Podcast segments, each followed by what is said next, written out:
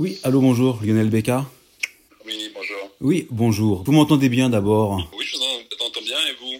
Eh ben c'est parfait, c'est parfait. La connexion entre Paris et, et Tokyo semble bien fonctionner. Lionel, vous êtes, euh, vous êtes le chef de, d'esquisse à Tokyo, de l'étoile guide Michelin. Je voulais savoir un petit peu et voir avec vous quelle était la situation à, à Tokyo, euh, largement par-delà la question de la, de la restauration et des, et des restaurants, on en parlera après, mais quelle est aujourd'hui un peu la situation par rapport au coronavirus à Tokyo et plus largement au Japon? Ok, donc là concrètement, euh, d'un point de vue national, alors c'est toujours, euh, euh c'est toujours l'art du flou, c'est-à-dire que nous ne sommes pas confinés. Euh, par contre, ils ont fait ça en deux temps. Il a été demandé, ils ont fermé les écoles déjà il y, a, il y a un mois de ça, et il y a deux semaines ils ont demandé très, de manière très feutrée aux personnes âgées de, de, limiter leur sortie, de faire très attention, sachant qu'un tiers de la population a plus de 65 ans, et aussi également euh, de faire très attention au regroupement euh, de chacun dans les parcs, les restaurants, etc. Donc là, déjà, on a eu une petite, une petite alerte il y a 15 jours, et là, il y a quatre jours de ça, ils ont euh, ils ont demandé là réellement donc à ne plus euh, ne plus se réunir, à ne plus euh, ne plus sortir en fait, un peu comme en France, sauf qu'on n'est pas obligé si vous voulez.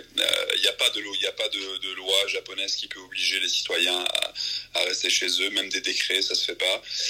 et puis de toute façon, ils en ont pas besoin. C'est-à-dire qu'on a fortement conseillé aux gens de par au vu de la situation, bah, de ne pas sortir, de limiter de limiter les déplacements au strict minimum c'est-à-dire les courses au supermarché, euh, les urgences, euh, le travail pour euh, ceux qui ne peuvent pas télétravailler.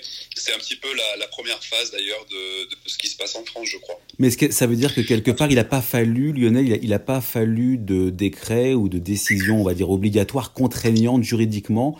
L'esprit, la culture japonaise a suffi, entre guillemets, pour que le, le confinement soit réel et respecté? Oui, tout à fait. Et d'ailleurs, bien en amont, euh, déjà, il y a plusieurs choses. Déjà, je pense, euh, je crois que vous êtes déjà venu au Japon, euh, il y a de toute façon déjà chez les Japonais une distanciation sociale naturelle. C'est-à-dire qu'on fait très attention, on s'approche très peu. Euh, il y a un espace comme ça, un petit peu, un petit peu imaginaire autour de chaque corps, qui fait que les Japonais font très attention mhm. à, à l'espace de l'autre. Donc, et puis, ils ne se font pas la bise, ils ne se serrent pas la main. Il n'y a aucun contact corporel entre les gens. Et on va dire, à part aux heures de pointe du métro, euh, les Japonais gardent assez leur distance. Mmh. Euh, de plus, euh, on porte le masque 365 jours par an dans la rue, dans le métro. Euh, et bon, je crois que c'était, il m'a semblé que c'était un peu le débat en France, mais ici il y en a pas. Euh.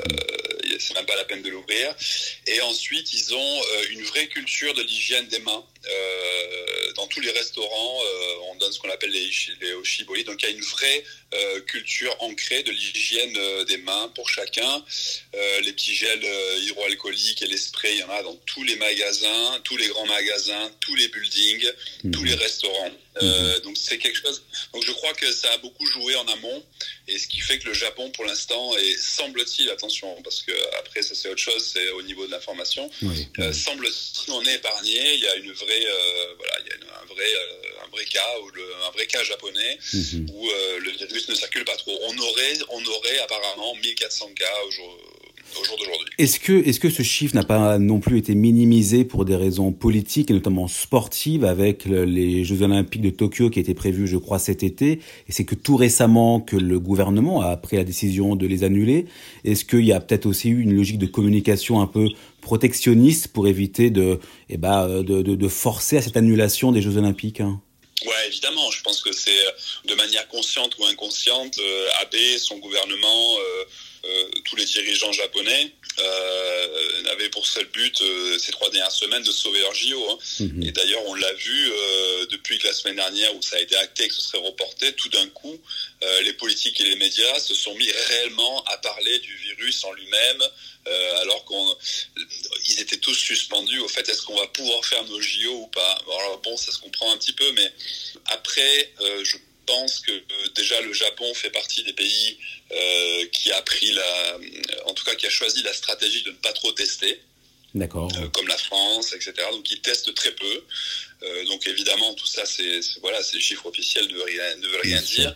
Non seulement ils, testent très peu, mais en plus il y a au Japon une culture de ne pas euh, de ne pas déclarer toute la vérité, rien que la vérité, euh, surtout les mauvaises nouvelles. Mhm. Euh, ça c'est très compliqué à expliquer. C'est vraiment de la sémantique japonaise. Euh, si on parle japonais, on comprend en lisant entre les lignes, euh, mais on n'en on on voit jamais de nouvelles, d'informations très fortes. Déjà, mhm. soit à son interlocuteur, déjà entre deux personnes, on est, on fait, on est très circonspect, on passe par des par des, par des chemins détournés pour dire quelque chose d'assez, d'assez fort. Et c'est pareil au niveau national, c'est-à-dire qu'ils font, euh, ils filtrent beaucoup les informations et euh, on est censé faire confiance au gouvernement et à nos dirigeants. Et je pense que de manière sous-jacente, on sait qu'on ne nous dit pas la vérité, mais pour les Japonais, euh, ils savent que les choses seront en tout cas gérées de manière responsable et professionnelle ce qui n'a pas toujours été le cas. On l'a vu en 2011 avec le, séisme et l'accident nucléaire. Absolument. Vous aujourd'hui, quelle est la situation exacte de votre restaurant? Est-ce que vous êtes ouvert? Est-ce que vous avez des clients? Est-ce que vous avez obligation ou pas du coup de fermer? J'ai cru comprendre que non. Mais quelle est vous au niveau de votre restaurant la situation actuelle? Alors, elle, ressemble un petit peu à la situation nationale. Il y a plusieurs choses. Alors, vraiment, moi, en ce qui me concerne, euh, nous sommes ouverts. Euh, nous avons encore des clients. Euh, comme, le, comme le confinement n'est pas obligatoire, euh, il y en a certains euh, je fais encore 4-5 euh, tables par service, ça paraît fou, mhm. mais euh, les clients viennent encore. Et, et, le, et le, plus, le plus désarmant, c'est que ce sont des clients qui ont réservé là ces jours-ci. D'accord. Toutes nos réservations qu'on avait un mois ou deux mois avant, elles ont toutes été annulées. Et on a des nouvelles réservations. Et ça, c'est très japonais, c'est très touchant, mhm. de gens qui viennent pour nous soutenir. C'est ça, c'est vraiment, c'est vraiment, c'est vraiment des gens qui, bien sûr, viennent se faire plaisir à table chez vous, mais, mais qui en plus viennent soutenir d'une certaine façon votre restaurant et vous-même. Hein. C'est ça, c'est magnifique, c'est très émouvant. Euh, il nous dit, il dit voilà, il, s'excuse même d'être venu de, à cause d'eux, on doit rester ouvert, etc.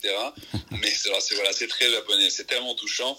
Et il, voilà, on s'est dit, on voulait pas venir maintenant, mais on s'est dit que ça serait bien de soutenir les restaurants qu'on aime. Euh, euh, voilà, donc on a encore des clients, nous ne sommes pas fermés. D'accord. certains ont fait le choix déjà de fermer. Euh, parce qu'ils par manque de clients et aussi par euh, voilà par peut-être stratégie aussi euh, aussi financière et commerciale.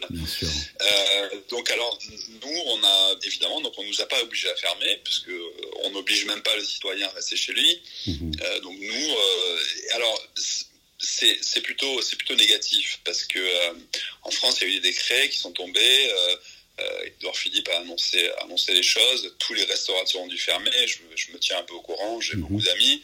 C'est une catastrophe. Mais comme l'État a obligé les restaurants à, fermer, je ne sais pas ce que ça vaudra. Mais il y aura des choses qui seront faites. Des aides euh, financières, vous voulez dire, hein, une, prise, une prise en charge publique de, Voilà, vous, vous, le savez mieux que moi, j'imagine. Euh, mais je sais, ça sera sûrement pas assez. Malheureusement, il y en a qui vont rester sur le carreau. C'est une catastrophe. Mais, mais en tout cas, à l'échelle macro, euh, il y en a qui seront, il y a des choses qui seront faites ici. Mhm. Honnêtement, rien ne sera fait. C'est-à-dire qu'on ne vous a pas obligé à fermer, euh, nous n'avons pas obligé les gens à se confiner. Mhm. Euh, voilà, vous pouvez rester ouvert et par contre, voilà. Par contre, on sait déjà que rien ne sera fait pour nous. Donc il y aura pas euh, d'aide, il y aura pas d'aide, il y aura pas d'aide a priori financière publique de l'État euh, pour venir pour venir combler quelque part le, le, manque de table que vous avez évoqué tout à l'heure. Hein, c'est ça. Il y aura des, des, milliers, des dizaines de milliers de banqueroutes de petits restaurants dans le pays. Mhm. L'État regardera ailleurs, les médias regarderont ailleurs. voilà, ce qui ce qu'il faut, c'est il faut sauver les grandes compagnies, il faut sauver les grands groupes, eux, on va les aider.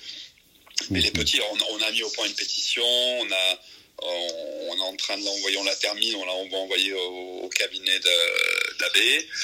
Euh, il faut qu'il fasse quelque chose parce que là, déjà, c'est la situation est plus tenable à Tokyo pour un tiers des restaurants. Déjà, ils, ne passeront pas le mois d'avril. Donc là, c'est une catastrophe. Ah non, c'est une catastrophe. Lionel, quand vous avez parlé de pétition, c'est-à-dire que c'est une pétition du monde de la restauration qui a été mise en place pour justement euh, un cri d'alarme de la profession, c'est ça? Ouais, c'est ça, c'est ça. J'ai vu que vous faisiez d'ailleurs, pas exactement, mais j'ai vu que ça tournait, vous, pour les, aussi pour les assurances, c'est ça pour, Il y a beaucoup d'initiatives, absolument. Il y a, plusieurs initiatives, absolument. Oui, oui, absolument. Alors, bah, nous aussi, on a déjà 60 000 signataires et voilà, qui a été. Il y a un chef de file, un, chef de cuisine Washoku qui est très très célèbre, très respecté, qui fait ça avec un membre, un premier adjoint du ministre euh, de la culture, et, enfin des, voilà, des politiques. Mhm. Donc ils ont fait un petit noyau assez, assez puissant. Euh, et ils commencent, voilà, la pétition tourne et bon, elle va, on espère qu'elle va récolter le plus de signatures possible. Les Japonais sont assez sensibles à ça, euh, à la pétition.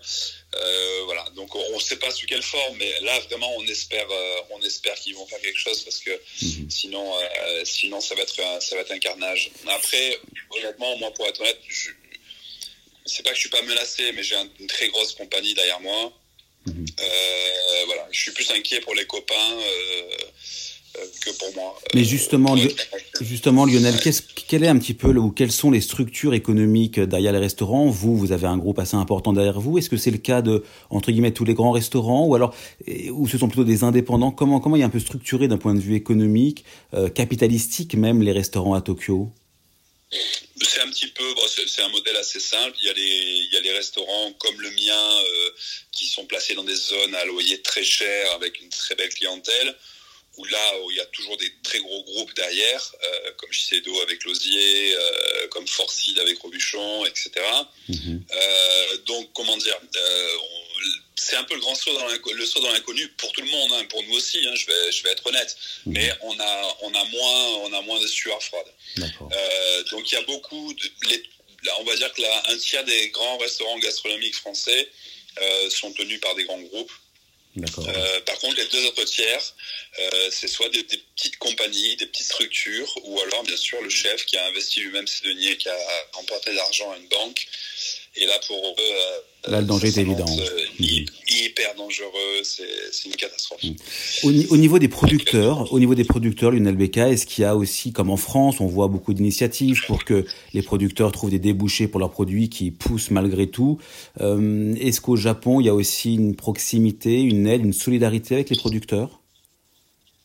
Ouais, de même, manière. De toute façon, les, les, chefs japonais ont un petit peu cette, euh, cette, cette, même fibre que les chefs français. Il y a un vrai, euh, il y a de vrais sentiments entre les producteurs et les chefs. Euh, il y a, il y a de vrais liens. Moi, mes producteurs, je les connais depuis, depuis plus, plus de 10 ans, presque 15 ans. Je mhm. travaille toujours avec les mêmes. Et, alors on essaie de se soutenir, mais euh, mais comment dire, on a, il y a plus de, il y, a, plus de nerfs, quoi. Il y a plus d'argent, il y a plus de clients, donc mhm. euh, on se sent tous impuissants, eux pour nous, nous pour eux. Euh, à part les appeler et leur dire on est avec vous, on pense à vous, est-ce que ça va On peut rien faire. C'est ça le plus le plus stressant, c'est qu'on est impuissant en fait. On est totalement impuissant. On a perdu nos clients. Oui, encore, bon, les restaurants sont fermés. En France, c'est pareil, mais le lien, c'est nous, on est ouvert et on est, on est, euh, nous, on est. Il y a encore quelques tables, mais la plupart des restaurants, il n'y a, plus de clients. C'est-à-dire que. Euh, il y a il n'y a plus de débouchés. On est impuissant, mhm, mhm. c'est catastrophique. Quoi. Et, et, la ville est un peu comme ça, c'est-à-dire que personne n'est euh, personne n'est contraint à rester chez soi, mais la ville, elle vit euh, sur une espèce de faux rythme, euh, un petit peu très très étrange. Mhm. voilà, c'est pas c'est pas une belle. Je rappelle en plus, je rappelle en plus que vous êtes dans le quartier de Ginza, hein, donc l'un des quartiers les plus animés de Tokyo, si je si je ne dis pas de bêtises. Lionel, qu'est-ce que vous Qu'est-ce que vous, qu'est-ce que vous inspire cette plus largement au-delà de, du monde de la restauration, mais plus à titre personnel, qu'est-ce que vous inspire cette crise du coronavirus qui touche le monde entier, où on ne sait pas finalement où elle va s'arrêter? Qu'est-ce que vous, vous en pensez à titre personnel? C'est dur, de, sur un tel sujet, c'est dur d'avoir un avis tranché, personnel, et, déjà, déjà elle n'est pas terminée, donc euh, pour l'instant, on a juste, euh, comment dire, on, serre les dents et euh, on espère que ça va que ça va s'arrêter, que que, notre famille, nos amis et que le moindre, le moins de monde possible aura à en pâtir. Pour l'instant, c'est un peu tout, ce que je ressens. Mmh, mmh, mmh. Après, évidemment, euh, il y, a, des penseurs, des, spécialistes qui le font mieux, mieux que moi, notamment la, le texte qu'a signé Sylvain Tesson dans le Figaro la semaine dernière qui était sublime. Qu'allons-nous faire de tout ça euh, Absolument. Euh, alors voilà, il y a déjà beaucoup de. Il y a des gens qui le font très bien. J'espère qu'on va qu'on fera pas comme si c'était rien passé.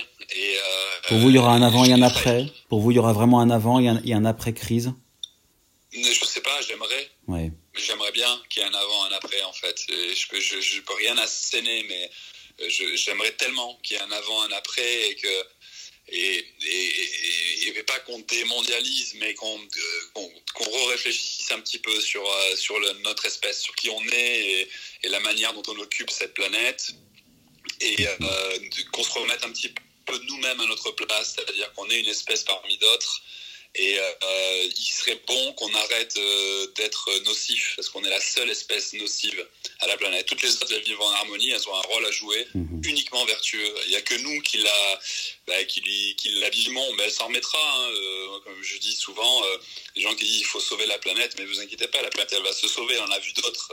c'est plutôt nous qu'il faut sauver. C'est plutôt nous absolument, plutôt l'être humain. C'est plutôt nous. et, voilà, j'espère vraiment qu'il y aura. Mais parce que nous, à la limite, quand on parle entre nous, les chefs, les producteurs, les gens qui viennent dans nos restaurants, vous, euh, on prêche des convaincus parce qu'on est tous dans cette, euh, euh on vit tous dans ce, ce monde-là de responsabilité. On sait tous à quel point la terre est importante, la mer est importante. Euh, voilà, on, entre guillemets, on enfonce des portes ouvertes à parler entre nous. Mhm. Si vous voulez. J'entends bien. Ce qu'il faut aujourd'hui, c'est que euh, mais peut-être tant mieux si cette crise-là va permettre un petit peu à, à tout le monde de se dire bon, bon ben, ralentissons là parce que c'est c'est mhm. plus possible il faut qu'on s'assoie et qu'on réfléchisse. C'est pour ça que j'ai pas envie de donner d'exemples précis parce que ça peut paraître hyper utopique mhm. mais j'espère que ça j'espère que ça reviendra pas comme avant voilà c'est tout. Et j'espère que, que, les valeurs que nous on défend euh, tous ensemble les gens qui euh, qui vivons euh, pour et par la terre j'espère qu'on aura un petit peu plus de poids voilà. Si ça pourrait être au moins ça euh, qu'on écoute, euh, euh, voilà, que Olivier Rollinger soit, mhm. Rollinger soit invité à des conférences internationales ou à TEDx pour parler de, de la, voilà, si ça pouvait au moins recentrer un petit peu la nature au centre, voilà, j'invente rien. Hein, espérons-le, non mais espérons-le. J'aimerais que ce soit pas comme avant, voilà, c'est tout ce que je voudrais. Lionel Bécard, un immense merci en tout cas pour euh, pour vos mots et tout ce que vous avez dit. J'ai eu la chance de venir manger chez vous il y a quelques il y a quelques mois et je garde un très grand souvenir du repas que j'avais fait chez vous. Donc euh, voilà, j'espère que j'espère que voilà, j'espère que on aura l'occasion de revenir chez vous et de revoyager et de reprofiter de tous ces plaisirs là. Mais encore merci Lionel en tout cas pour euh, pour pour vos mots et je vous dis à très bientôt.